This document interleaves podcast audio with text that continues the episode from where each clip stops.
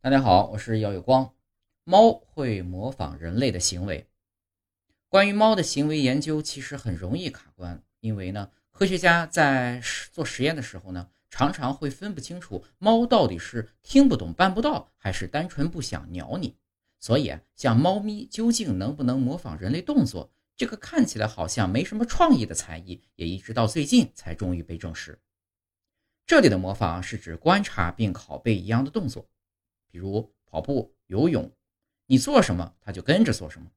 目前啊，只有五款动物是通过实验认证具备这种跨越物种的血轮眼能力的，有鹦鹉、海豚、黑猩猩、狗和虎鲛、虎鲸。研究找来猫咪呢玩超级比一比，先做出一些它没有练过的肢体动作，比如下腰、用脸蹭纸箱、伸出右手碰纸箱。如果能照着做一遍，就可以赢得食物奖励。结果发现，猫咪还真能够挪动相应的部位，做出相同的动作，成功率高达八成。